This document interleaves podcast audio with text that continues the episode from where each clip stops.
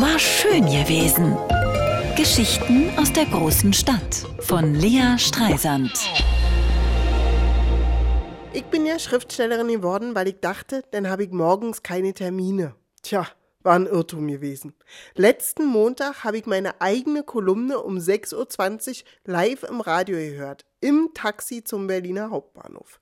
Ich darf nämlich jetzt fünf Wochen lang jeden Montag nach Paderborn fahren. Ja, jeder macht sich den Advent auf seine Weise schön. Paderborn liegt in Ostwestfalen, der Region, von der ich früher immer dachte, der Name wäre ein Witz. Haha, Ostwestfalen-Lippe, wie Nord-Südpol, wa? Genau.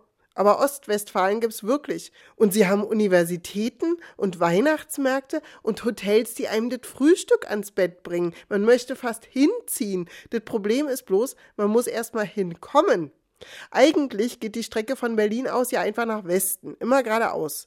Aber nur sind da vor einem Monat zwei Güterzüge kollidiert. Bums, nicht aufgepasst, Oberleitung, Gleise, alles kaputt. Und deshalb fuhren jetzt wochenlang alle Züge von Berlin nach Hannover einen riesigen Bogen nach Norden bis ungefähr Hamburg und ich durfte um 5 Uhr aufstehen, damit ich um 16.15 Uhr im Hörsaal G der Uni Paderborn am Rednerpult stehe. Ich darf nämlich dort Vorlesungen halten über meine Arbeit, Poetikvorlesungen, wie man Kolumnen schreibt, und Romane eine unfassbare Ehre. Ingeborg Bachmann hatte so eine Poetikvorlesung, Christa Wolf hatte eine und jetzt Icke. Ihr müsst euch so eine Veranstaltung ungefähr so vorstellen. Die vorderen drei Reihen des Auditoriums sind belegt mit sehr aufmerksamen ZuhörerInnen der Generation 70 plus.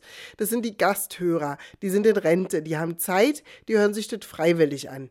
Dann gibt es die Unfreiwilligen, die Studierenden, die sitzen in den letzten zwei Reihen ganz oben, starren auf ihre Laptops und hören nicht zu, während einer von ihnen verdonnert wurde, Protokoll zu führen. In den zehn Reihen dazwischen hocken die müden Angehörigen des sogenannten akademischen Mittelbaus und dürfen sich im 19 Grad warmen Vorlesungssaal kurz die Eiszapfen von den Nasenspitzen tauen, bevor sie wieder raus in die Kälte des Hochschulbetriebs müssen. Fast wäre ich auch da gelandet.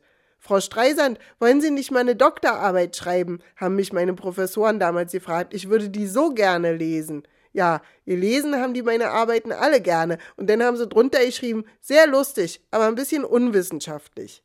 Nee, in Wahrheit war mir der Druck zu krass. So viel Abhängigkeit und so wenig Anerkennung. Und ich will doch nicht jahrelang an einem Buch schreiben, das am Ende nur drei Gutachter lesen und dann mit 40 auf der Straße stehen, weil die Stelle ausgelaufen ist. Denn lieber freie Autoren werden, das weniger prekär. Die erste Bahnfahrt letzte Woche war übrigens gar nicht so schlimm. Der Zug hatte nur 50 Minuten Verspätung, obwohl es unterwegs anfing zu schneien. Und stellt euch vor, heute ist die Strecke wieder frei. Eine Woche früher als angekündigt. Ich kann ausschlafen bis 7 Uhr. Also wenn dit kein Weihnachtswunder ist, denn weiß ich auch nicht. War schön gewesen. Geschichten aus der großen Stadt von Lea Streisand. Immer montags neu im schönen Morgen und jederzeit auf radio1.de.